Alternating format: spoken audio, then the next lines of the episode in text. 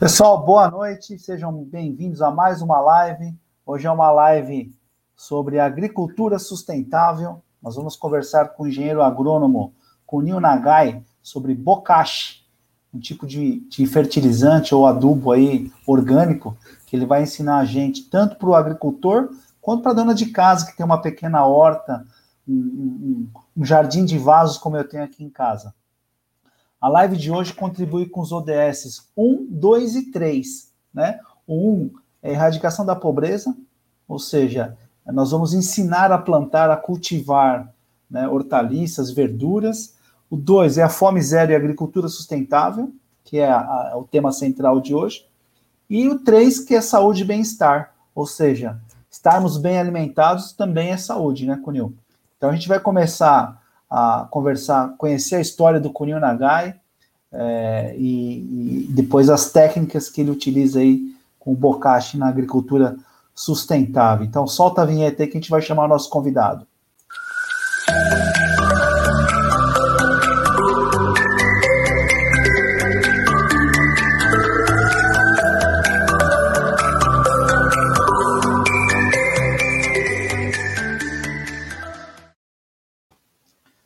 Pessoal, antes de chamar o Cunil, eu queria chamar um grande amigo meu de promissão para fazer uma abertura aqui da nossa live. Isso aqui é surpresa para o Cunil, viu? Queria chamar aqui o presidente da Associação Cultural Esportiva Nipo-Brasileira de Promissão, lá da Alta Noroeste, e vice-presidente da Abjaica para fazer a abertura aqui. Por favor, Maeda. Boa noite, Maeda. Boa noite a todos. Gostaria de agradecer o convite para participar da abertura dessa live. Parabenizar esses dois grandes amigos e ex-bolsistas da JAICA, Flávio Nakaoka e o Kunio Nagai, que estão transmitindo os seus conhecimentos e ajudando no desenvolvimento do Brasil. O Flávio, através das suas lives, e o Cunil, através da divulgação do Bocashi. Inclusive, o Cunil já ajudou muitos agricultores na região noroeste do estado de São Paulo. É verdade. Desejo a vocês muito sucesso, muito obrigado e boa live a todos. Obrigado, obrigado, Fábio. Obrigado. Essa foi uma surpresa para o nosso, nosso palestrante de hoje, né? O nosso convidado. É, ele foi o recordista aqui de slides aqui de, de que, que a gente vai apresentar hoje. Eu falei para ele, Cunil, se a gente for passar todos os slides aqui, a gente vai ficar a noite toda conversando, né? Mas tem bastante informação aqui, muito importante. Né? Eu aprendi muito só de, de, de carregar os slides aqui para a plataforma. É, eu já peguei algumas dicas importantes aqui. Então, sem mais delongas, agora eu vou chamar nosso amigo Cunil Nagai, engenheiro agrônomo pela Exalc. Por favor, Cunil. Boa noite, Cunil. Boa noite, Flávio. E uma surpresa Gostou agradável. Surpresa? Nossa, o Fábio é um grande amigo nosso e juntos batalhamos lá no Noroeste e ele tem feito um grande trabalho lá, viu? Parabéns ao, ao Fábio e a você, Flávio.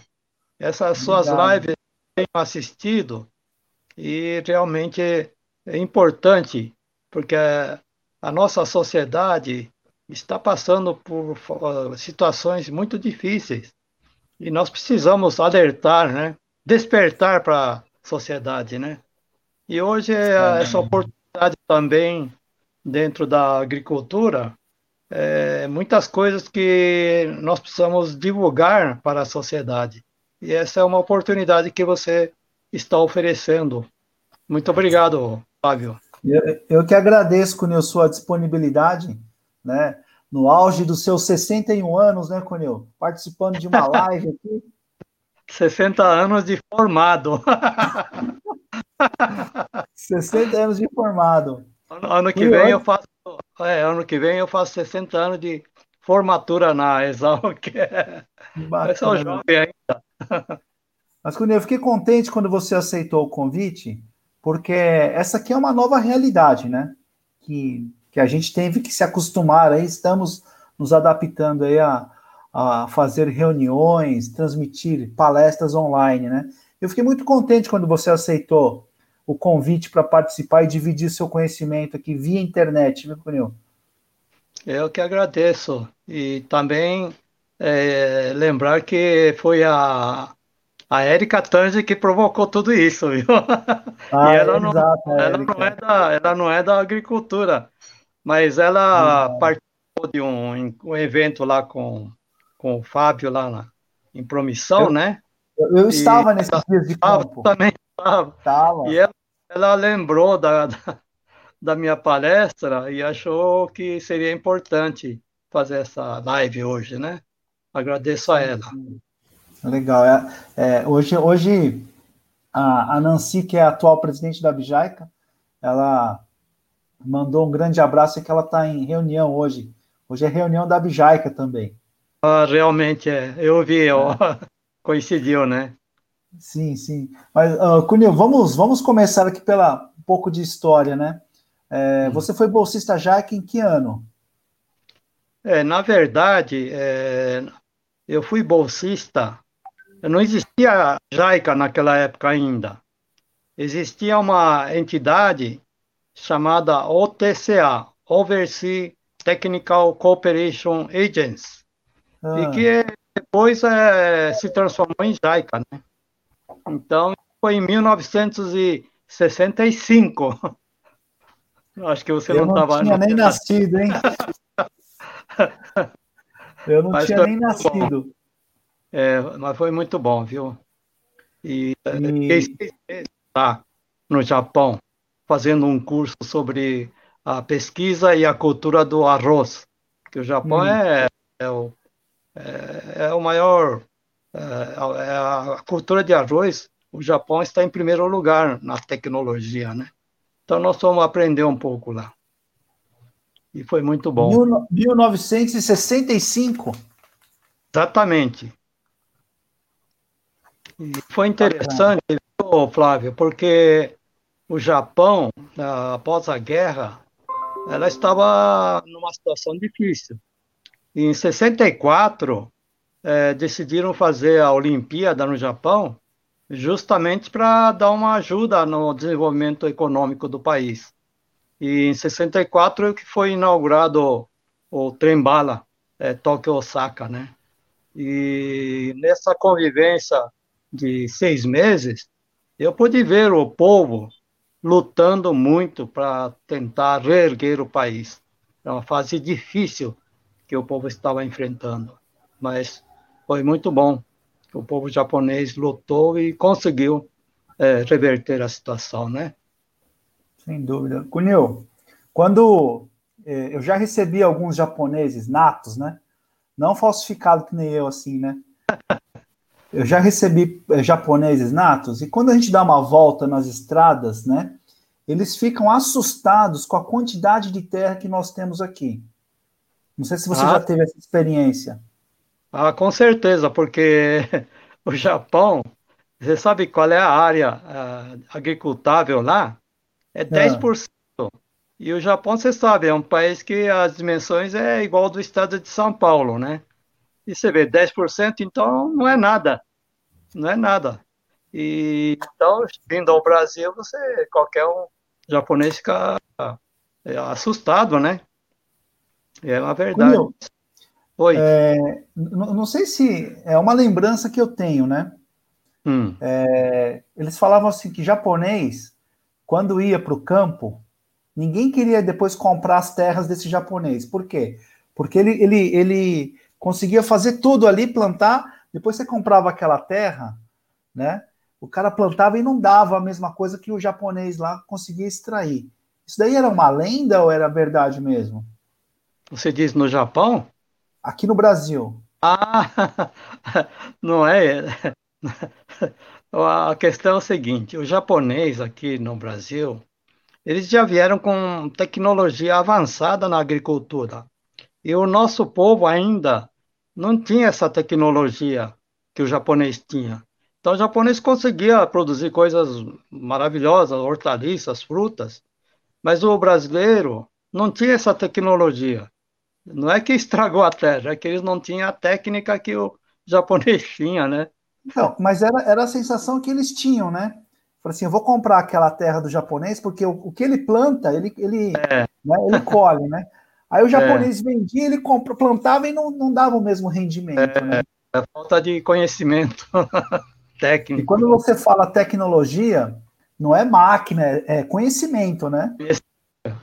Conhecimento. O é japonês... Isso nós... Uhum. O... É isso que nós vamos aprender hoje, né? é verdade. Graças a, aos japoneses que entraram, imigraram para o Brasil, né? Trouxeram conhecimentos na área de horticultura, hortaliças, né? E fruticultura de clima temperado. E introduziu muitas espécies que não tinha no Brasil. E essa é uma grande contribuição, além da produção de alimentos, né? Entendi. Cunil, vamos, vamos começar aqui que tem bastante assunto, né? Sim. É, eu, eu, eu sou leigo, né, Cunil? Eu sou de tecnologia. Então, permita-me, já vou pedir licença aqui para os nossos espectadores aqui. Vou fazer pergunta, é, porque eu tenho, tenho dúvidas, né, Cunil? Por exemplo, né? É, aquário. Né? Gosta de peixe, Cunil? De, de aquário? Tem aquário, muito bonito. Eu já tentei cultivar, é, ter peixe né, em casa, e eu percebi que a qualidade da água é fundamental para os peixes né, se desenvolverem bem, né? Ou seja, dúvida. se você não tiver uma água tratada, os peixes uhum. desenvolvem doenças tal, né? É a mesma coisa com a terra, Cunil? Sim, sem dúvida. A terra, o solo é a base da, da lavoura, né? Por isso que nós temos que conhecer bem os problemas. Hoje eu vou ter oportunidade de mostrar os aspectos importantes do solo, né? É, é exatamente essa sua comparação muito boa, viu? Porque é, eu, eu conheço regiões do Brasil, tá? Que o povo tem muita terra. Só que eu não sei se aquela terra é apropriada para plantio. Então, minha pergunta é, né? Com, a, com o seu conhecimento, Conil, né? É, o lugar que eu te levar do Brasil, que tiver uma terra é, disponível, você consegue fazer, como eu vi aqui nos filmes que você me mandou aqui, aquelas couves enormes ou não? Não é montagem não, viu? Não, né? nós, nós vamos conversar hoje a respeito de tudo isso aí entendeu? Qualquer Mas, assim, solo. se eu colocar o funil debaixo do braço e for lá para uma região de Minas, fala assim, funil, é aqui que nós vamos mudar o destino de várias pessoas aqui. É, é possível isso, Cunil? É, e, e, aconteceu mesmo, é. O Cerrado brasileiro começou em Minas, na região de São Gotardo. O primeiro núcleo de assentamento e foi a introdução do, da agricultura no Cerrado. Porque, não sei se você sabe, o Cerrado era considerado uma região que não servia para agricultura. E, mas aí, com a evolução das pesquisas, vieram técnicos do Japão, né, e o governo brasileiro investiu no Cerrado, montou lá o centro de pesquisa com técnicos do Japão e do Brasil, e iniciaram a pesquisa no Cerrado. E hoje o Cerrado é o maior produtor, é o celeiro do Brasil, é o Cerrado, né? Então, tudo é tecnologia, né? Então, sim, né? Qualquer terra tratada, bem tratada, com, com bocacha, eu posso transformar numa terra produtiva. É tá muito, muito... Hã? Você é fã do Bocashi, né? Sou, sou fã do Bocashi. Então tá bom. Não, porque assim, Cunil, outro dia eu vi um, não sei se foi um jornalista ou um escritor, ele falou assim para mim, Cunil, é, ele fez uma, eu não sei se foi uma palestra que eu assisti, eu não lembro quem que foi o autor dessa, dessa reflexão, né? Se você, hipoteticamente, né, você pegar o povo japonês e colocar no Brasil, né, e o povo do Brasil você colocar no Japão, né? Não dá porque né, é, é, Mas assim, de uma forma ilustrativa, né? Se você trocasse os povos, colocasse o japonês aqui no Brasil, com a quantidade de terra que nós temos aqui, Cunil, o Brasil já é uma potência rural, né? Mas Sim. seria uma mega potência ou não?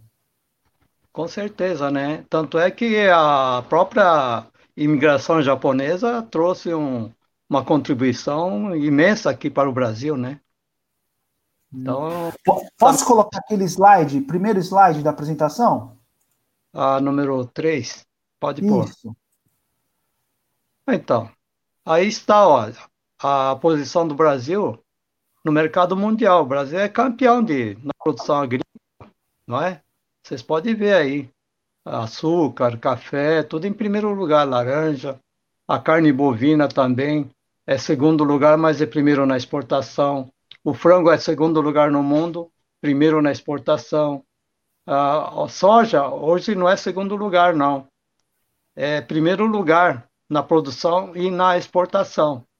Então, por aí você vê que o Brasil é um país agrícola, de predominando no mundo todo. E você sabe, Flávio, é, o último trimestre, a balança comercial bateu recorde, mais de 25 bilhões de dólares, graças às commodities, não é? Então, você vê que a situação nossa é privilegiada. E nós temos muita, muita área ainda em relação a outros países, e só o Brasil tem condições de aumentar a produção até 2050 em 40%, e isso para poder atender a demanda de alimento, porque a população em 2050 vai ser mais de 9 bilhões, quase 10 bilhões de. E como é que vai ter alimento para tudo isso, né? Aí é então, é que o Brasil vai, que vai Em 2013, que... Cunil, em 2013, uhum. eu ouvi falar que a próxima crise seria do alimento. Ah, sem dúvida. Isso aí, você mostra aquele livro do que eu passei para você do impacto, do colapso? Esse aqui? Isso aí. Esse aí é um livro escrito por é, Jared Diamond. Ele é professor de geografia lá da Universidade de Califórnia. Ele foi, como ele é professor de geografia, foi pesquisar aquelas civilizações que sumiram, que deixaram ruínas, é, palácios enormes, aquelas estátuas enormes de pedra. E existem muitas civilizações ah, aqui na, na, na, Terra que desapareceram e ninguém sabe a história. Então ele foi pesquisar, né? Aí o que, que ele concluiu? Eram civilizações muito ah, evoluídas tecnologicamente, né? E era uma região que tinha muita é, árvore, muita floresta, né? Aí eles foram derrubando as florestas e foram é, produzindo alimentos, só que eles foram chegou a um ponto que talvez é degradação do meio ambiente e tal, a produção de alimento foi caindo. E a população começou a é, brigar por causa do alimento e foram matando um por outro. E assim que foi exterminada todas essas civilizações. E se você fizer uma, um paralelo com a nossa sociedade de hoje, eu acho que nós estamos fazendo isso. Estamos destruindo tudo, né? Eu tenho assistido às suas lives sobre aquela questão de lixo, uh, tudo aqueles negócios lá de reciclagem, e aquilo é uma parte pequena, fora o resto que está sendo destruído, né? Então, nós temos que pensar bem, viu? O alimento, é fundamental para a subsistência da humanidade. É, precisamos do ar, da água e do alimento. O alimento acontece, né? tem, é um tem uma linha de pessoas que falam do que o futuro da alimentação serão os insetos. Você já ouviu falar disso daí? Ah, já ouvi falar, mas isso aí é... Cada um tem suas ideias, né? É, sim, sim. Porque, sabe porque os insetos, na verdade, parece que é na, no reino animal, né? O maior número são os insetos. Então, Eu já então... comi lá no, no Japão, eu comi gafanhoto, muito gostoso. Então, tem, tem. É, tem, Cunhão, tem algum... Essa é uma é. dúvida. Eu tenho lido, lido alguns, alguns especialistas, né? Especialistas do, do, do da internet, né? Que falam que essa nuvem de gafanhotos sempre existiu, né? Sempre existiu, mas cada vez maior ou cada vez mais perto daqui do Brasil, mas é, é algum desequilíbrio de, ecológico, ambiental, ou, ou, você acha que isso é natural? Bom, eu não, não sou especialista em gafanhoto, mas isso acontece. Mas não é que está aumentando e vai aumentar, não. Hoje eu estava ouvindo, vendo a reportagem, isso ocorreu é, casualmente, porque é, uma, é um fenômeno normal, essa na Argentina que, que sempre aparece. Só que este ano as condições favoreceram, né? Então aumentou hum. um pouco. Mas isso é normal. No Brasil nós temos também, lá na Mato Grosso, tem lugar que todo ano tem nuvem de gafanhoto. Nós já tivemos em São Paulo antigamente também. Então são pragas ocasionais aqui. Agora na Argentina parece que já é uma coisa mais frequente mesmo. Mas é, gafanhoto tudo bem, mas as abelhas, as abelhas sumiram por uso de agrotóxico ou não? É, é fala que é agrotóxico, né? E pode ser também, mas não é só agrotóxico. O próprio meio ambiente que está sendo é, devastado, né? Degradado. né? Degradado e, por exemplo, a abelha precisa de plantas, de, de flores. Se você destrói as florestas, que as flores, né? Então tem esse outro lado. Não é só o, agro, o defensivo, não. O defensivo tem ajudado muito, mas não é só o defensivo. É todo o conjunto, né? Da degradação do, do ambiente nosso, que o homem que provoca. E a abelha é fundamental, viu? Não é só para produção de mel, não. É polinizador. Tá. É, faz a Meu... Oi. Não, entendi. É, perfeito. É, essa, essa colocação é importante. A abelha é, poli, poli, é polinizadora, né? Exato. Tá. É... Me tira uma dúvida. Qual que é a diferença, né? Eu, eu já pesquisei, né? Eu já pesquisei antes de conversar com, com o engenheiro agrônomo, eu tenho que dar uma estudada também, né, Cunil? Adubo e fertilizante. Para quem está nos assistindo aqui e não, não sabe a diferença, qual que é a diferença de adubo e fertilizante? Bom, na verdade, não tem muita diferença, né? Tem, é, alguma coisa deve ter, né? Mas não tem, assim, uma diferença muito significativa. Pode, pode se considerar como sinônimos, né? O adubo funciona como fertilizante, né? Mas nem todo adubo é fertilizante, é, quer dizer, nem todo fertilizante, pode ser outras coisas também que fertilizam. Né? É, eu vi uma definição que adubo ah. é quando é orgânico e fertilizante quando tem química, né? Tem elementos químicos, né? Incorporados de forma não natural, sintéticos, né? É, aí depende, porque existe adubo orgânico e adubo mineral. Então, hum. essa é muito, muito clara, relativo. não. Né? É relativo, é. Tá.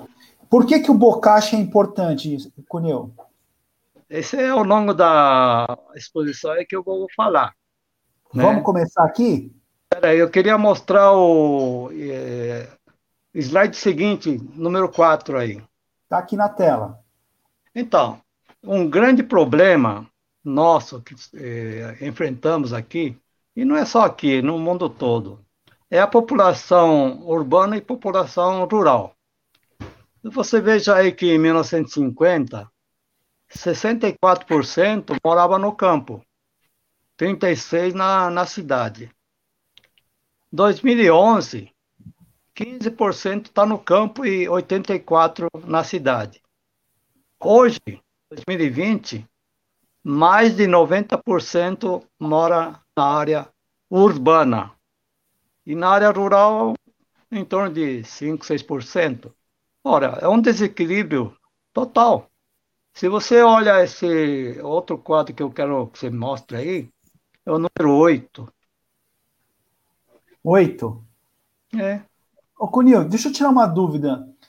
Isso não é fruto da mecanização, da, da tecnologia mecânica da, de máquinas no, no campo?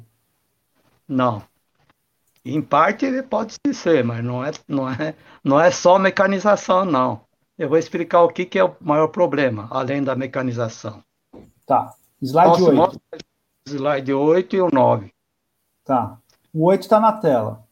Então, veja o resultado do êxodo rural. Todo mundo vai para a cidade, não é por causa da mecanização que saiu do campo, não, viu? Ele saiu hum. do campo para ter uma vida melhor na cidade. Mas veja o caos que está acontecendo aí. Esse é São Paulo, hein? Esse jornal não é de hoje, não. É de 2003, né? quase 17 anos atrás. E olha a outra foto aí, é, seguinte.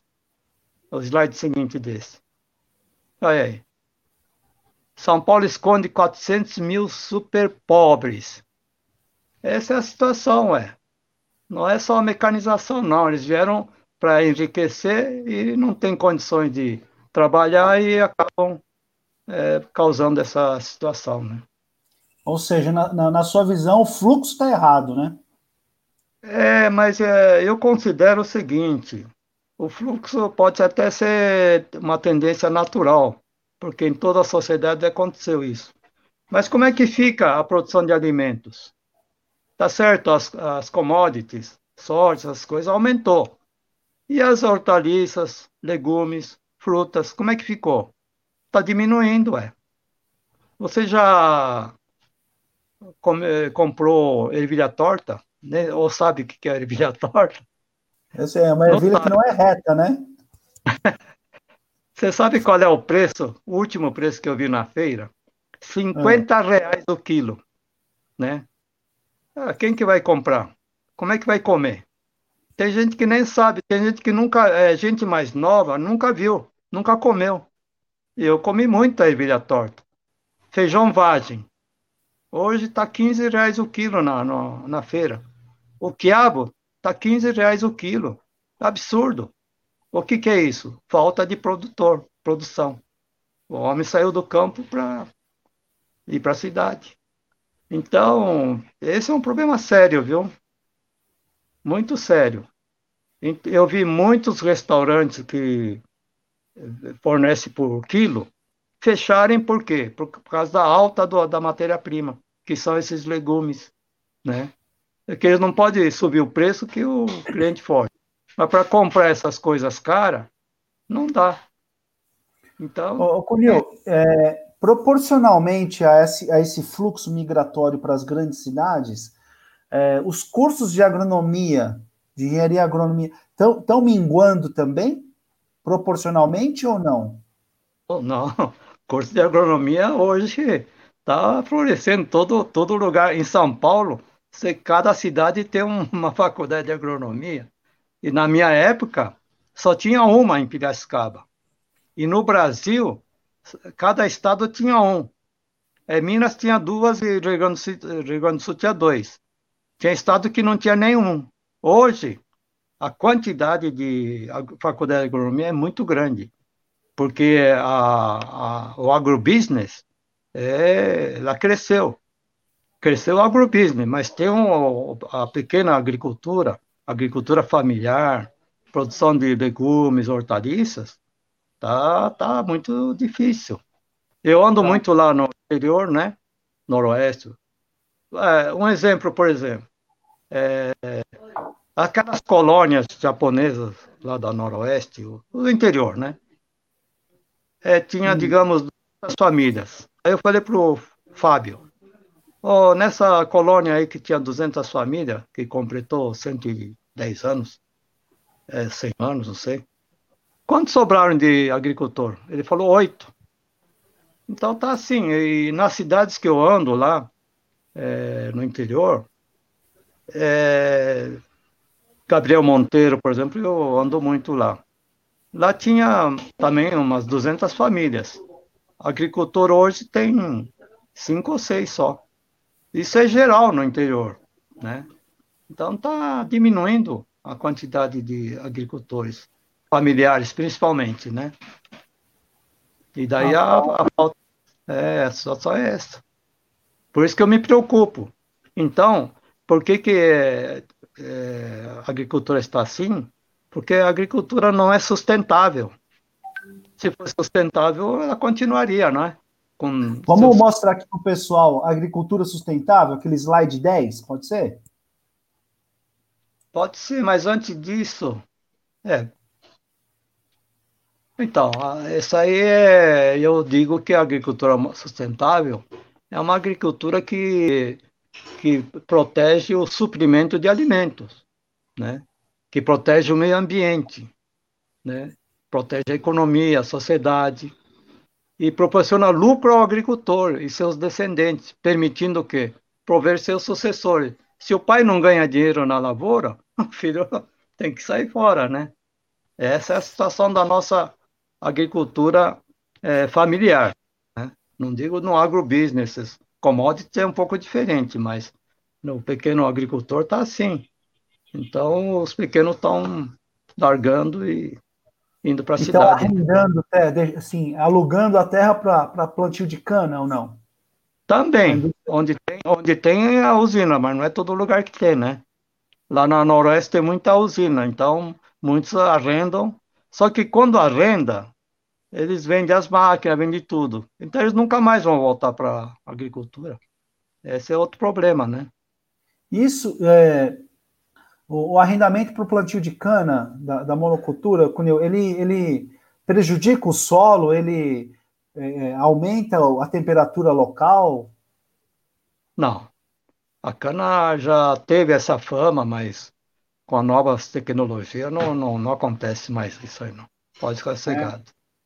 É. É, pode ter alguma, alguma empresa que não sabe mas hoje temos tecnologia. Hoje, por exemplo, a colheita é mecanizada. Hoje não põe mais fogo no canavial, né? É proibido, né? Então, uhum. quando colhe é, com mecanizado, todo o resíduo da, planta, da cana fica no solo. A matéria, matéria orgânica fica tudo no solo. Agora, quando queimava, sim, aí destruía tudo, né? Hoje mudou bastante. Semana passada, a NASA, a NASA lançou a missão Perseverança para Marte. Vai chegar ah, lá sim. em fevereiro, fevereiro sim. de 2021, chega lá. Eles é, estão vi. procurando, eles estão procurando um novo planeta habitável, né? Uhum. Novo planeta habitável. Vamos ensinar o pessoal a, preparar o solo aqui para que a gente não precise mudar para Marte, né, Cunil? então, mas por que, que estão procurando um novo planeta? Porque estão destruindo o seu planeta você estraga a sua casa e muda para outra casa, não é assim? Mas não é assim, Verdade. você tem que conservar a sua casa. A gente, a gente dá risada, mas é, é triste, viu, Cunil? É triste. Mas vamos então, falar de coisa boa, Cunil. Você é, mostre para aí a, o slide número 11, por favor. Ai. Isso aí. Esse é um desenho feito pela doutora Ana Primavesi, ela é a maior autoridade na agroecologia. Então, esse, esse gráfico, esse desenho mostra o que é um solo natural. Né? O solo é a base da, da agricultura. Aí vocês veem, no solo natural, esse é solo onde nunca foi mexido. É solo de mata. Então, o sol bate, mas como é, é todo é, coberto com folhagem e tudo, a temperatura não passa de 25 graus. Aí você olha a árvore, a planta, veja o sistema radicular. É profundo. E quando chove, a água penetra no solo, né? Penetra no solo e vai é, para o lençol freático, né? E do lençol freático vai para o aquífero Guarani nosso. Agora, veja outro, outro gráfico em seguida, depois desse. O solo quando é cultivado? Cultivado no sistema convencional, né? Então o sol bate, o solo está descoberto, temperatura 56 graus, né? A, a, forma uma, uma compactação, aí está escrito laje, né? Forma uma camada impermeável embaixo. Então, o sistema radicular fica comprometido, né? Aí, quando chove, a água não consegue infiltrar no solo e vai embora para causa erosão e vai embora para o rio e para o rio para o mar. Então, no nosso subsolo, a água começa a reduzir. O lençol freático, freático diminui e não vai água para o nosso aquífero. E você sabe que a água é fundamental para nossa sobrevivência, né? Então, essa é a situação da, da nossa agricultura convencional, fica nisso aí. Entendeu? Tem, tem uma, uma, uma ilustração, aqui embaixo da ilustração está escrito adubo. É, o adubo, o adubo, o adubo químico, ele endurece o solo. Ah, adubo Porque, químico, né? É, o adubo químico, não orgânico, né? O adubo químico, por que, que ele endurece? É, o solo, ele tem uma flora microbiana que trabalha. É fungo, bactéria que estão lá vivendo. Aí você joga adubo, você está matando os micro-organismos. E quem deixa o solo poroso, fofo, são os micro-organismos, né? Aí então vai endurecendo o solo e não dá mais para produzir, né? Então esse é um problema da nossa agricultura convencional. Então nós temos que mudar isso, né? E aí também o Bocasti vem resolver esse problema, né? Ele vai enriquecer o solo com os micro-organismos e o solo volta a ser bem estruturado, as raízes começam a crescer, a água começa a penetrar, né? Você para reverter. Planta, e a planta fica mais forte e não precisa de tanto agrotóxico. Não, não. Pra, é, depois, mais para frente, eu vou explicar. Planta sadia não entra praga e doença. A praga, a, a praga e a doença não ataca as plantas. As plantas é, desequilibradas é que atraem as pragas e doenças. Planta sadia não, não é atacada, não. Inclusive, então, eu vou mostrar um hum? A couve que eu plantei no vaso aqui de casa, que, que tá cheio de bichinho lá, é que o solo tá ruim. É, a planta, é, é, é o solo e a planta tá desequilibrada. Tá faltando alguma coisa. Quando dá muito pulgão, é, tem deficiência de boro, alguma coisa assim, né? Ah. É como o ser humano, né? Tá todo mundo com medo da Covid, não sei o quê, né? E não se preocupa em cuidar da sua saúde. E fica procurando remédio, procurando vacina, né? Não.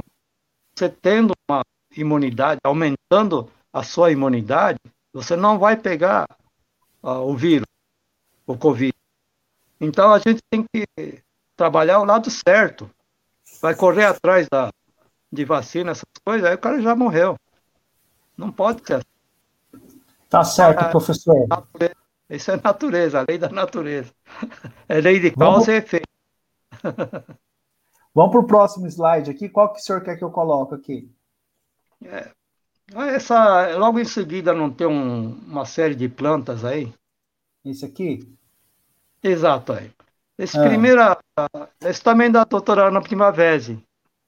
Esse primeiro à esquerda é o solo sadio, solo bem estruturado. Aí você começa a você derruba a mata e começa a plantar. Aí no sistema convencional, mexendo na terra, colocando adubo, não sei o quê, e o solo começa a compactar. E vai indo, vai indo. Aí chega nesse último aí a planta já não consegue mais produzir, né? Está totalmente compactada. Então esse é o problema da agricultura convencional, porque não é só compactação do solo, mas a quantidade de adubo que eles põem é, desequilibra totalmente a, a, a, química do solo, né? E aí não mas produz mais nada. Em quanto tempo é, é do primeiro para o último, Cuneu? Aí depende do manejo, mas é, leva alguns anos, não é assim da noite para o dia, não. Então, depende, ao, com o passar dos anos, cada vez vai piorando a, a situação. Se você, é que você é jovem, não conhece, mas quando nossos avós vieram para o Brasil, eles entraram, derrubaram a Mata Virgem, eles plantavam, não precisava irrigar, não, não, tinha, não existia adubo naquela época, não existia defensivos, e eles colhiam a lavoura normalmente, sem nada. produzia algodão, produzia milho, feijão, sem nada.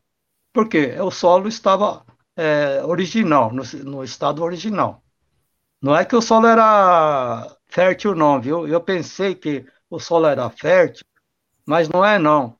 Exatamente, depois eu vou mostrar a minha experiência no Japão, que eu estive em 2018, e o que eu aprendi lá, e, e vendo esse gráfico da doutora Ana Primavera, esse primeiro primeira planta que está cheio de raízes, né? Ela não precisa de adubo, ela vai buscar nutrição. Então, é, esse é o conceito. Só que eh, a gente não sabe, acho que só com adubo, com veneno é que vai produzir. Não é não. Depois, mais para frente, eu tenho exemplo prático para mostrar também, viu? Cunha, vamos lá para exemplo prático já? Então, é, aí é o seguinte. Vamos, então, é, para ganhar tempo, é, no 19. 19. Esse é o professor Shigeru Yasuda. É, em 2018, eu fui ao Japão. Ele estava com 81 anos de idade. Ele foi o primeiro engenheiro agrônomo a dedicar-se à agricultura orgânica no Japão. Isso foi nos anos de 75, por aí. Imagine em 75 querer mexer com orgânico, né? Ele foi criticado e como é que vai viver de orgânico? Mas ele persistiu e eu fiz um curso com ele de é um dia só. Aí você passa o slide seguinte. O 20. É. Olha, aí ele ensina a fazer um bocache. Um bocache dele é um bocache anaeróbico.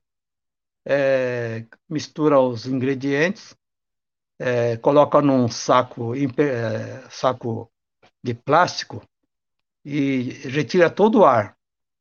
Aí ele faz o bocache que leva 21 dias. Aí depois ele, a gente vai no campo só para esse, esse colega. Não, não, mostra fazendo bocage. Esse, esse de camisa azul é, é o Yamada. Yamada é um agrônomo famoso aqui no Brasil. Ele é um hum. grande especialista de. Ele é de nível internacional, né? Então é bem acima da gente. Mas ele nos acompanhou e ele ficou entusiasmado aí com, com, com o que ele não, nunca mexeu com isso, né? Só mexia com adubo químico. E ele ficou entusiasmado. Bom, mas tudo bem. Aí, feito o bocache, nós fomos para o campo. Mostra o, a foto no campo. No campo, aí é que faltou uma foto. Ele ensina como é que mistura o bocache e o composto. Só usa composto orgânico e bocache. E faz canteiros, né? Aí ele, ele pega a muda, planta a muda, molha cobre com palha, daí nunca mais ele molha. E a planta cresce e produz, colhe sem irrigação. E nós estávamos lá em junho, junho no Japão, um calor violento. E a planta ali, sem água, hein? Sem água. E, e outra coisa que ele falou, né? Ele falou assim: eu dou 10 10 assim de alimento para a planta, né? Seria nutrição. 0 a 10 90 dá 10. É, dá 10. 90 a planta vai buscar. Essa foi a ah, grande 10%. lição que eu aprendi. É, 10% ele, ele fornece através do bocache, do composto, né? É coisa mínima, porque o, o bocache ele não tem grande quantidade de nutrientes. O composto também é baixíssimo, né? Mas a planta, você vê, produz bem, né? Ele tem todo a nutrição, ele nutre bem, porque a raiz vai buscar. A raiz é bem desenvolvida no solo, porque Seria... o solo é bem Seria estruturado. Seria o leite materno nos primeiros anos da criança, nos primeiros meses de vida, né? É, é dá, pode... Dá o leite... É, só dá o início, a planta se vira. Porque aí ela, a raiz vai crescendo, crescendo, é o que acontecia com os nossos uh, primeiros, nossos imigrantes, quando vieram e derrubaram as matas, era isso que acontecia. E outra coisa, a água, é, num solo bem estruturado, num solo natural, ele tem 25% de água e 25% de ar. Por exemplo, nas florestas, por exemplo, na terra está cheio de água. É 25%, é muita água. Então, um solo bem estruturado, ele tem a capacidade de armazenar água e ar, né? E você, usando o bocache, você está reestruturando o solo, tornando poroso, e aí vai acumular água, ar, e a raiz vai desenvolver, e acontece isso que ele mostrou no campo, né? E é isso que é o, é o, é o fundamento da agricultura, tá, tá aí, né? Não é só jogar adubo e jogar defensivo que vai resolver, não. Mas, Conil, já tem, já deve, já, já deve ter muita área é, em que o pessoal já saturou o solo e já está com já está é, vivendo de, de produtos químicos, né? Agro, agro, é, para fertilização sintética aí, vamos dizer assim. É, outro dia eu fui com, fazer, comprar carne, fui comprar carne e tinham dois pacotes de frango ali, filé de frango. Um tava 13 reais, o outro tava 18 reais. um quilo. Desculpa. E aí eu perguntei para o rapaz, né? Escuta, qual que é a diferença desse aqui para esse, né? Além do preço, né? Aí ele falou assim: esse mais caro aqui não tem antibiótico. Eu falei, o quê? esse aqui não tem antibiótico, foi tratado naturalmente. Esse aqui é com antibiótico, ele falou. Aí eu comprei o de 18, né? Claro. Eu comprei o de 18. É, na agricultura é a mesma coisa, Cunil. Ou seja, Exato. você tratando de forma natural, com bocache, o preço também vai lá em cima ou não? Oh, é relativo, viu? É, eu frequento a feira orgânica, tem coisa que é bem mais caro e tem coisa que é quase igual. Para alface não tem muita diferença entre o convencional e o orgânico. Por quê? É questão de oferta e procura, né? E o agricultor orgânico logo começa a produzir alface porque é rápido e é fácil. Então tem muito mais oferta. Já tomate, batata, a oferta é menor, então já é um preço bem maior, né? Então, Olha o que, que eu é... aqui, ó. Hein? Olha o que, que eu tenho aqui, ó. Alface como é que está escrito aí? Crespa. É, isso aqui eu vou plantar aqui em casa. é, não põe, não vai por a, a, a, né? Não, não. Usa bocache Mas... que aí você vai ver que é o resultado. Quando você falou que não tem diferença, não tem diferença no preço, né? Mas no, na textura tem, né, Cunil? Totalmente diferente. Por exemplo, se você é, comer uma banana orgânica e uma convencional, você nunca mais vai querer comer a convencional. A, o sabor é totalmente diferente. Agora, ah, a hortaliça. Ah, fala. Não, pode, pode falar, pode falar. Nas hortaliças é, tem uma diferença, mas não é tão acentuado como na, na fruta, né? Na banana, por exemplo, a, a diferença é qualquer um sente, né? Mas a, então, eu acho que não é qualquer um. Porque assim, quando eu vou comprar orgânico, tem lá é, orgânico, né? Origem orgânica tal, né? Mas dá para acreditar, Conil, que é orgânico? Tem algum, algum órgão que fiscaliza isso? Aqui no Brasil, em qualquer país, ela tudo tem que tem um sistema de certificação, né? Então, é, por exemplo, na feira onde eu vou, lá é obrigado a tudo é, certificado, né? Não tem selo lá porque toda a feira é da Associação de Agricultura Orgânica, AAO. Então, é, eles exigem que todos sejam certificados. Quem não é certificado não entra na feira, né? É, precisa tomar cuidado por aí. Às vezes tem uma feirinha aí, o cara fala que é orgânico. Isso acontece muito, você sabe que no Brasil tem muito aproveitador, né?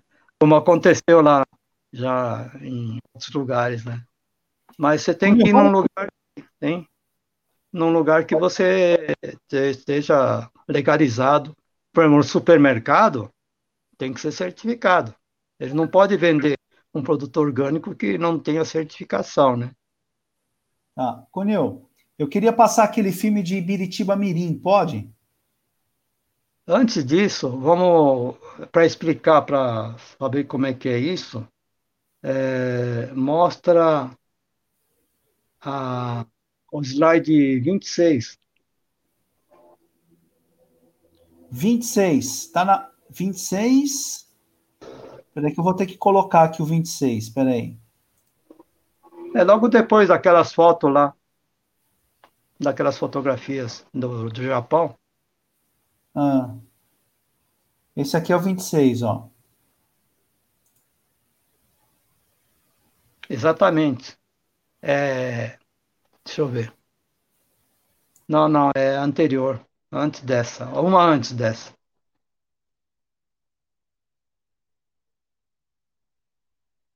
Anterior a essa. É isso. Veja o título.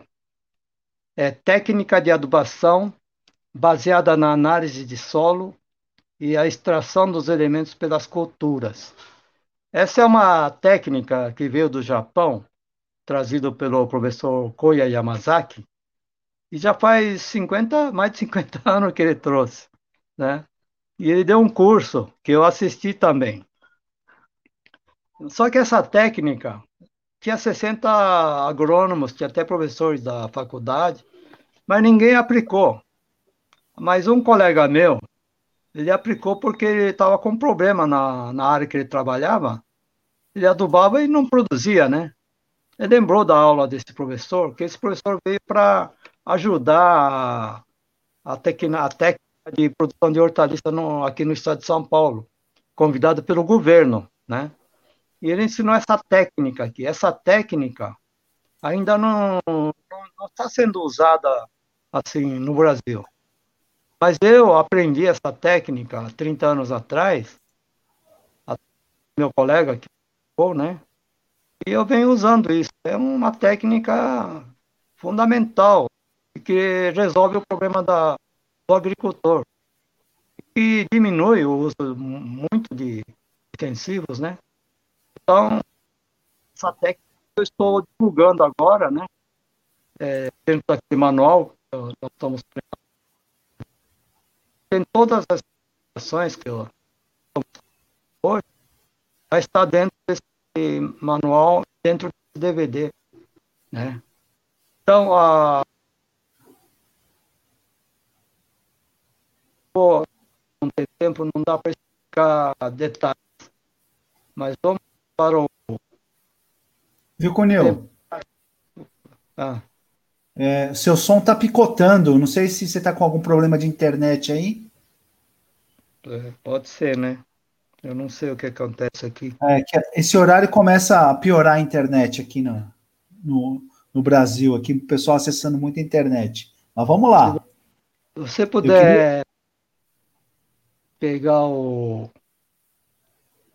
É, no meu é no slide número 53. Não sei como é que tá no seu aí.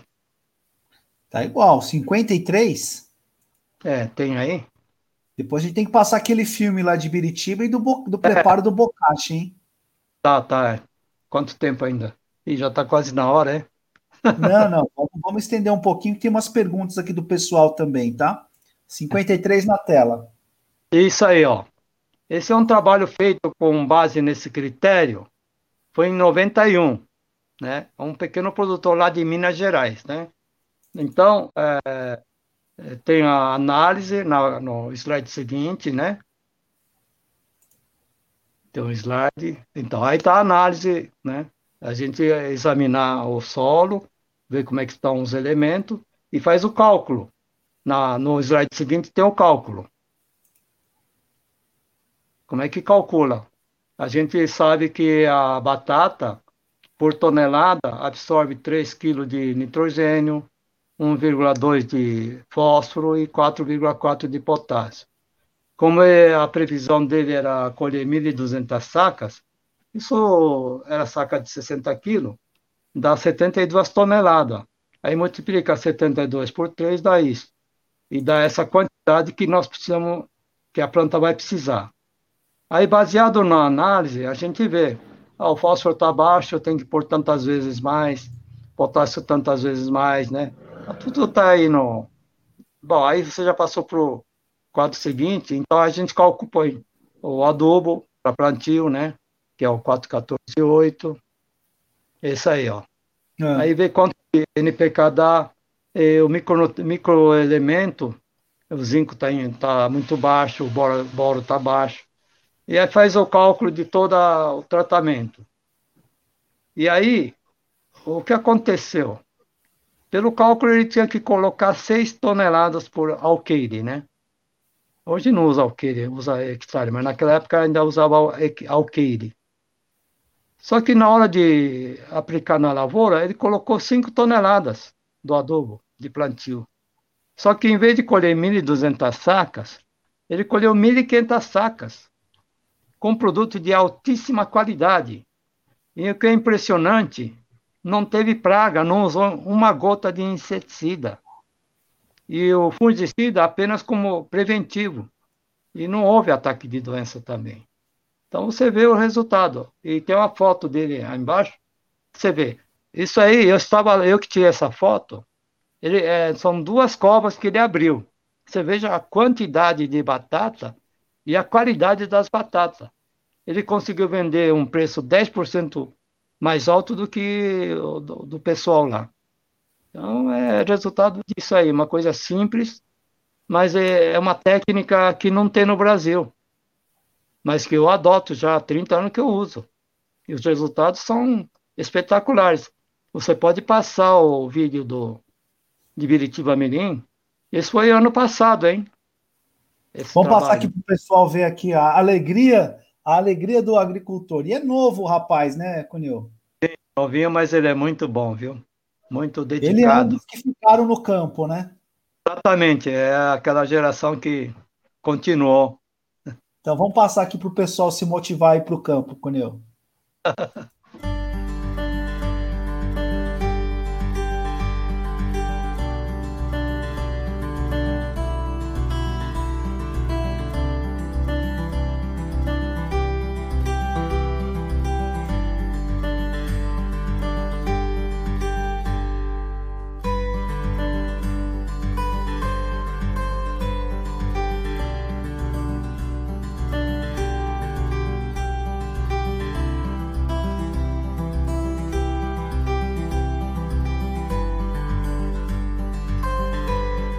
nome é Fernando Sussumo Camia, produtor de olerícolas aqui da região de Biritiba Mirim, onde produzo particularmente acelgas, alface, é, brócolis, couves e venho relatar a imensa satisfação de, de felicidade de, de ter implantado uma técnica trazida do Japão que é uma uma aplicação de, de uma nutrição baseada na análise de solo e de extração da planta, onde tive grande, grande resultados de qualidade de produto, de produtividade, que eu estava tendo muita dificuldade com, com a utilização da técnica convencional de adubação química pesada onde eu tinha um custo muito alto de produtos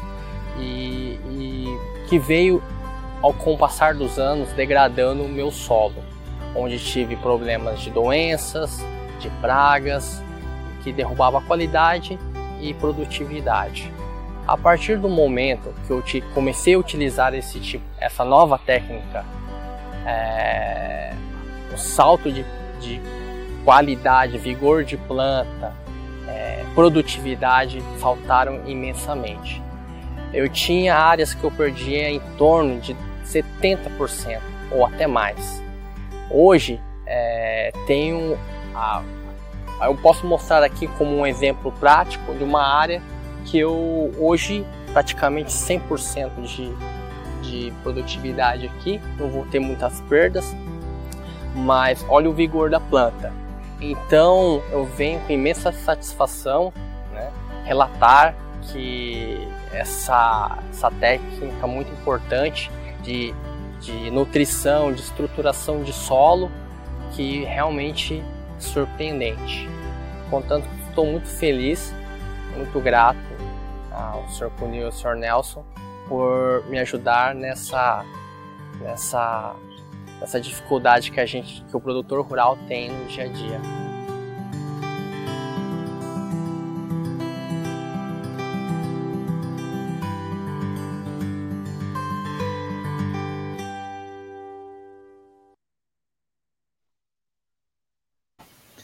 Cunil do céu, que, que a selga é aquela ali desse tamanho assim, meu? Hein, Cunil? Seu microfone está desligado. Na tela, na ah, tela. Agora ligou, né? Isso. Ô, Cunil. É... Deixa, deixa, vamos, vamos falar do Bocashi, porque tem um convidado especial aqui querendo falar com você. Antes de sair, mostra o slide 66, por favor. 66?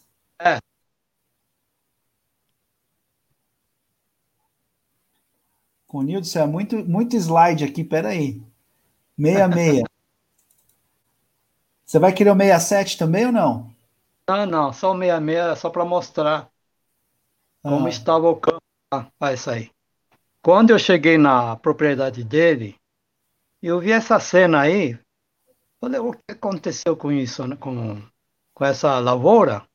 Será que alguma enchente que destruiu as plantas? Aí eu falei para ele, olha, você tem que fazer análise, né?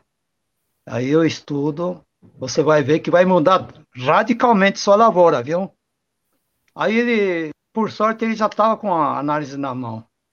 Aí eu peguei a análise, estava estourado de fósforo, excesso de fósforo. O excesso também mata, viu? É o desequilíbrio nutricional. Aí eu já logo fiz a, a recomendação, os cálculos, e imediatamente mudou daquele jeito lá. Né? Porque estava fazendo tudo errado. É, chama-se agricultura convencional. Então, convenciona-se que no plantio tem que usar o tal de 4148, não sei o quê.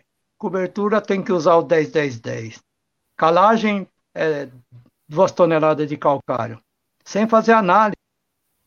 O solo vai de degradando e vai mudando, vai desequilibrando totalmente. Aí é que vem praga, doença e não, não tem produção. Aí o então, lavrador.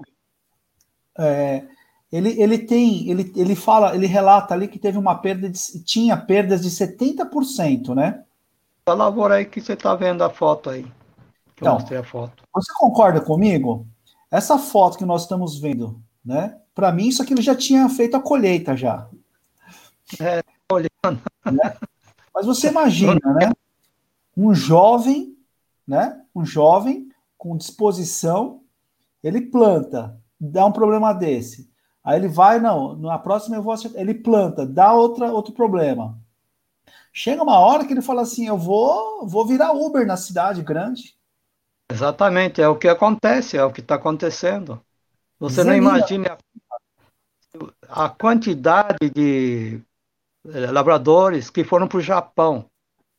É aquelas 200, 300 mil pessoas, a maioria saiu da lavoura. É por causa desse, desse problema aí. Então, por isso que eu. Pode, pode ir no bocache. Vou, vou, passar aquele, aquele vídeo que você prepara, faz o comecinho do preparo, pode ser? Pode, pode. Mostra o começo que lá já fala dos ingredientes, tudo, né?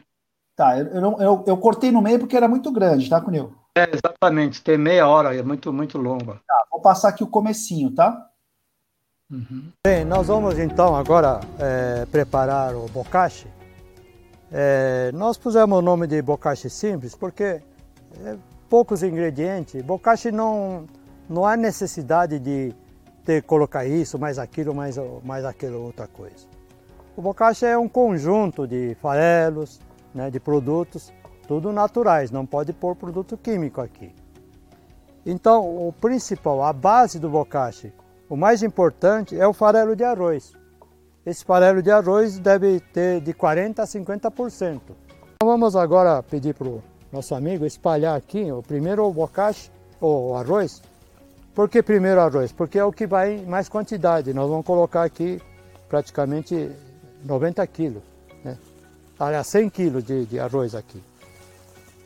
Nós vamos espalhar o arroz embaixo, depois vamos colocar os outros ingredientes em cima dele, para fazer a mistura e homogeneizar, misturar, ficar tudo homogêneo. É por isso que nós colocamos o arroz em primeiro lugar. Embora não, isso não importa a ordem, você pode pôr. Mas como o arroz é maior, eu estou pondo o arroz, esse aqui também é arroz. Agora vamos espalhar o arroz, fazer uma camada de arroz, né? Agora vamos jogar o esterco por cima.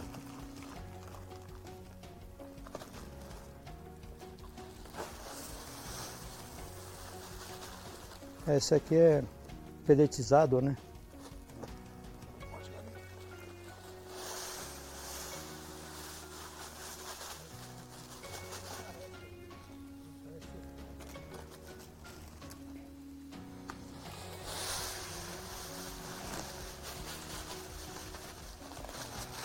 Ótimo. Agora espalha o esterco por cima do farelo. Esse é o iorim. E por que, que nós escolhemos esses ingredientes, né? O, o esterco ele é rico de nitrogênio. O iorim ele é rico em fósforo, né? Então ele enriquece o bocashi com fósforo. E o farelo de arroz é rico em potássio também, né? E outra coisa, o farelo de arroz, porque às vezes é difícil de encontrar no mercado, aí o agricultor fala, oh, mas não pode colocar o farelo de outro farelo? Pode. Ou, por exemplo, farelo de trigo. É mais fácil de achar. É, esse aqui é parte de um DVD, né, Cunil? Aham. Você vai lançar esse DVD quando, Cunil, o pessoal? Até em setembro vai ser lançado pelo, pela Sociedade Brasileira de Cultura Japonesa, Bunkyo. É, com certeza em setembro já vai estar à disposição do público. E aí nesse DVD tem tudo, tudo que nós, muito mais do que nós falamos hoje, porque hoje não deu tempo, mas tem tudo aí. Os critérios de cálculo de adubação, como que coleta o microorganismo para fazer o bocache.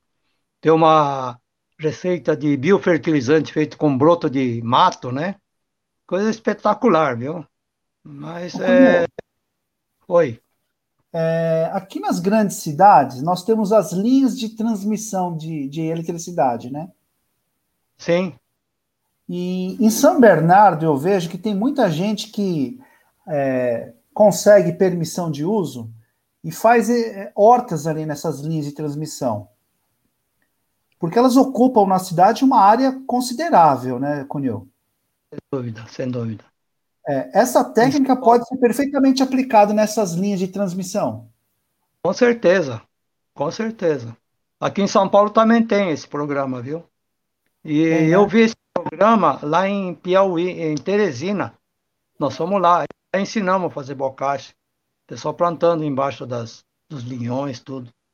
É muito bom. É uma iniciativa muito boa no, na, na, na urbana, né? E ajuda muito, né?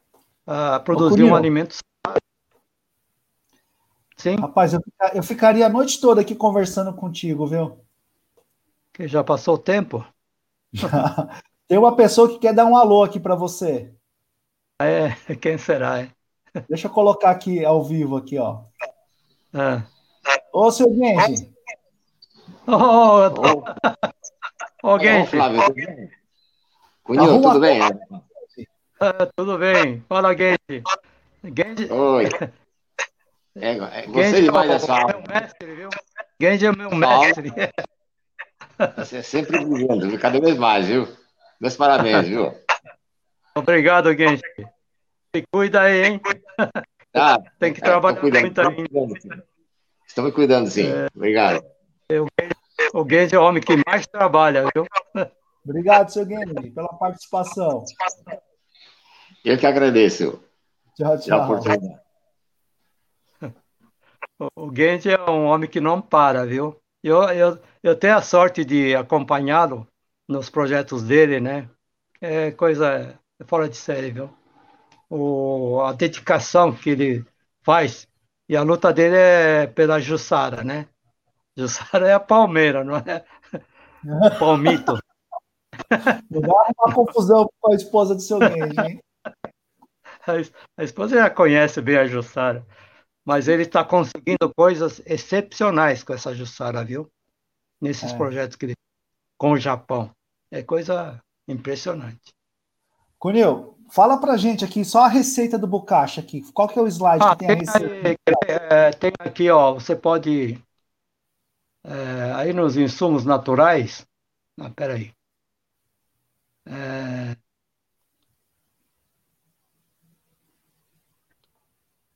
Vamos falar do Bucache, depois eu queria que você falasse do, do melão net. No, no slide 83 tem a receita, os ingredientes aí. Isso, pessoal, o pessoal pode... pode... tirar foto, essa live pode vai ficar gravada. Essa é, aqui é, é a receita do Bucache. E pode, a seguinte também pode tirar, pode... Na seguinte tem mostrando como é que faz o preparo. Ah, o slide seguinte também. Esse aí, o modo de preparo. Pode, o pessoal pode tirar fotografia aí. E tem o terceiro que é o modo de aplicação também. Pode. É. Modo de aplicação. É, pode, pode fotografar isso aí. Apesar que é, naquele. Tá gravada, viu, Cunil? Hein? Essa live fica gravada, o pessoal pode assistir. Então, é, passa o adubo líquido caseiro também, para o pessoal dar uma olhada e fotografar. Esse aqui? Tem, é. Isso, e o slide seguinte também, como é que prepara. Esse, esse adubo líquido caseiro eu posso aplicar nas minhas plantas aqui? Pode, qualquer coisa. Qualquer Bocache de supermercado também pode ser, né? Aqueles que a gente acha em, em casas ah. de, de jardinagem. Uhum. Passa o, o, outro também, o seguinte, o adubo líquido, depois do processo. Não, não. Essa foto ah, é. aqui? Não, não, não. Esse é o resultado. É impressionante o efeito dela. Essa linha do meio foi aplicada, em uma semana ela mostrou a diferença. Uma semana só. Então, é essa linha do meio é com adubo e essa linha do lado é sem adubo? não. Não, foi aplicado esse adubo líquido caseiro, foi pulverizado é. somente nessa linha do meio.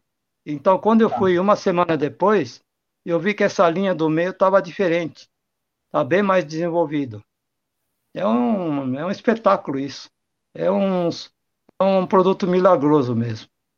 Cunil, eu queria que você falasse eu queria que você falasse um pouco do, do, do da produção do melão tipo net aqui. Oh, então, esse é interessante porque é poucos slides. Esse aí é um produtor que eu encontrei lá no Paraná. Pode, pode passar, pode ir passando aí. O, ele planta melão, net melon, aquele melão de redinha, né? E, e pode ir passando aí. É, ele, ele só usa bocache só que em grande quantidade. Essa área de 600 metros quadrados usa 600 quilos. Isso vai dar 10 toneladas por hectare. E o composto, ele, ele põe bastante composto. 3 a 4 toneladas em 600 metros quadrados. Isso vai dar mais de 50 toneladas por hectare. Ele não usa adubo químico, não usa inseticida, usa um pouco de fungicida ah, só preventivo. Agora passa ao seguinte. A, a, a, veja a, a lavoura dele. Pode passar mais aí. Olha, veja o melão dele. E agora a última foto aí. Ele, tem dois filhos, né? Um filho formou em administração de empresa, outro formou em ciência da computação. Aí foram procurar emprego na cidade, né? E ganha muito mais. Veja o resultado financeiro. O lucro líquido é quase 300 mil por ano. Em três pessoas vai dar 100 mil para cada um. Ele não ia ganhar nunca esse, esse valor como funcionário lá na cidade. E está vivendo uma vida muito feliz, a família toda junto. E não tem empregado, não, só, só, só eles que trabalham. E ele produz melão o ano inteiro. Semanalmente ele traz para o Ceasa, né? A produção dele, com o caminhão dele mesmo. Então, agricultura é isso. Isso chama agricultura sustentável. O solo cada vez melhor, não degrada, porque ele não usa adubo químico, né? E produz. Essa é a agricultura. Para ganhar dinheiro tem que ser isso mesmo, né? Por isso que eu fico, hein? Pode, pode terminar, pode terminar. Ah, por isso que eu fico andando aí com meus 81 anos de idade, eu não paro, porque eu quero levar para o agricultor isso aí. Eu quero que ele ganhe dinheiro, sabe, né? Então eu tenho que divulgar mais. E essa técnica de adubação, eu tenho que divulgar para os agrônomos também, para os agrônomos poder aplicar essa metodologia para fazer os cálculos de adubação e fazer o lavrador ganhar dinheiro, né? Por isso que decidimos fazer um DVD com esse manual você não mostrou a foto, né, do manual? É isso aí. É. Aí tem um manual onde tem todos os dados, as, as tabelas que a pessoa precisa para fazer os cálculos, né? E acompanha um DVD onde a gente explica tudo isso que nós falamos e muito mais. E é uma coisa simples, mas tem que ser divulgado, né? E é uma coisa imprescindível para salvar a nossa agricultura. Nós temos que mudar a agricultura para a agricultura sustentável. Então, é esse é o nosso trabalho, né? Que nós queremos fazer. Cunil, você muito tá obrigado aí. Oi? Eu agradeço. Você está ajudando a divulgar coisas importantes, né? Então, Cunil, eu tenho, eu tenho um programa que é o, o, o PMMA, que é um Programa Municipal de Melhoria Ambiental, né? É fruto de todas as lives que eu tenho feito, né? Para ver se eu consigo aplicar isso de forma é, circular, que a gente fala, né? Então, ah, assim, em breve eu vou apresentar esse programa, o que, que é esse programa, né? Mas é descentralizar a coleta seletiva. E eu preciso, eu preciso da agricultura, por quê? Porque a compostagem né, é, orgânica, ela vai para a agricultura né, o, o, a compostagem de uma cidade toda, né? Ela tem que Sim. ter uma saída. Ela não pode ser jogada no aterro como é hoje, sabe, Cunil? É. é, é exatamente. Tem que ser feito isso. Que é, é. no Japão já feito, né?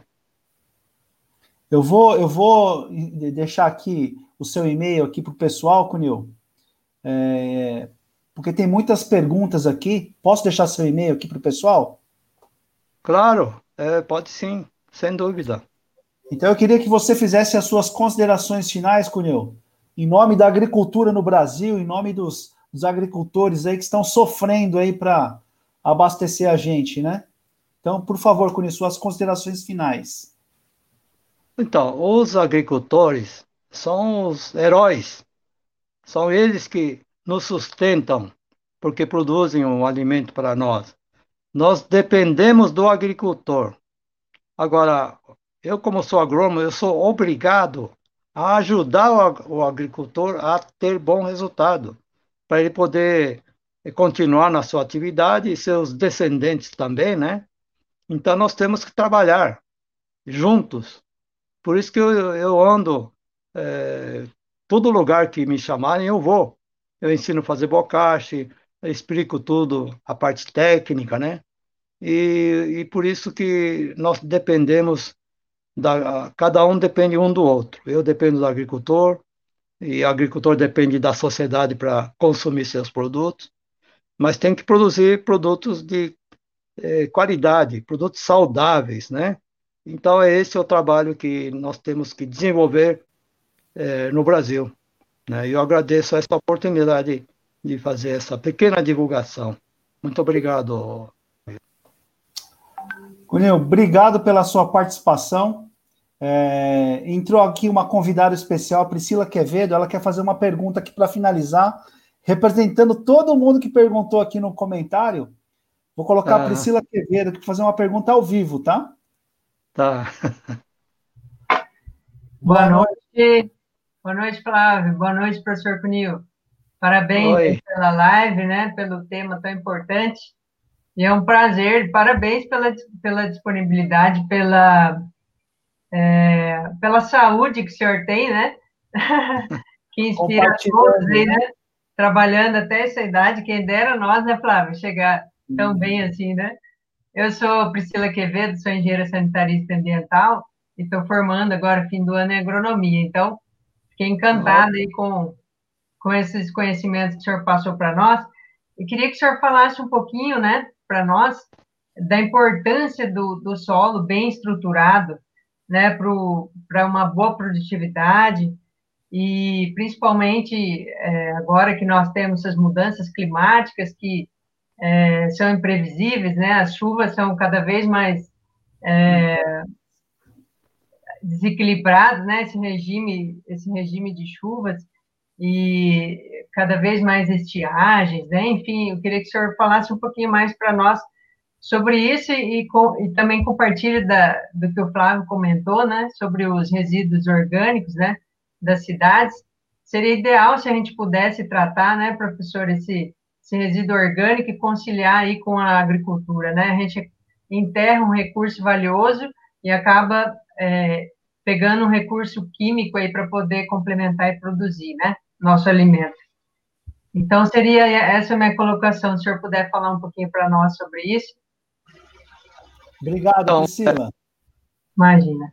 Tchau, tchau. Muito obrigado.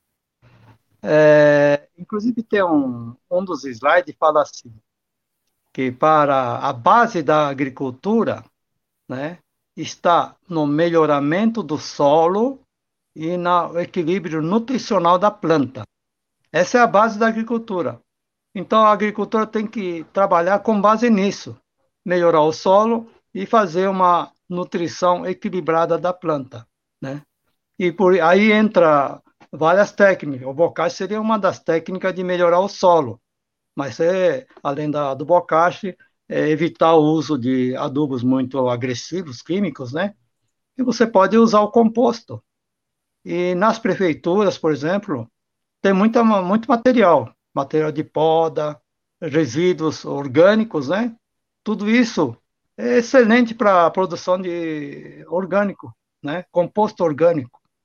Então, é, o caminho está aí. Resolve o problema da poluição, dos resíduos, né? Eu estava assistindo a live do, do a última live de uma pessoa que, como é que chama ele? Geraldo? E que você apresentou semana passada. E que ele falou, né, que o maior resíduo é orgânico do, do ah, lixo, né? O, de compostagem, de lajes? É, ele falou de compostagem. Então, ele falou que maior uh, dos resíduos, o maior é orgânico. Então dá para utilizar orgânico. Eu sei que eu já vi lá no Japão, tem empresas que fazem coleta do orgânico, fabricam composto e vendem o composto. Entende? É empresa, não é governo, não. Então isso aí tem que ser feito para resolver o problema da, do lixo também, né? e ajudar a agricultura, que está precisando do, do adubo orgânico, né? Então, seria uma coisa ótima essa Ô, iniciativa da. Sim. Muito obrigado. Tem, tem um slide aqui com o seu celular. Pode colocar também ou não? Pode. Pode, é claro. Pelo, é, pelo, pelo Waze. É, eu tenho pelo WhatsApp, né? É, tanto a internet, o e-mail, como o WhatsApp. WhatsApp. Eu tenho atendido todo esse período de pandemia, eu tenho atendido os agricultores. Eu não parei todo nem um instante. Bacana, bacana. Ele, é, eles, eles me procuram, me fazem questionamento, eu oriento. Esse é um prazer poder ajudá-los, né? Então, Cunil, muito alguma... obrigado pela sua participação. É, eu, eu desejo-lhe muita saúde para que você continue ajudando muitos agricultores aí e que não precisemos ir para Marte, né, Cunil? Isso é bobagem. É? Isso é desperdício de recurso. Isso é bobagem. Tá isso aí é. Pessoal, muito obrigado, Cunil. Ah, obrigado a você pela oportunidade. Ah, tchau, tchau. É. Pessoal, muito obrigado pela audiência de vocês. Vou encerrar a live de hoje, como é de prática, uma música. Né? A música da, da Duda Nardelli. A música chama-se Adubo. É autoral. Vamos lá, Duda.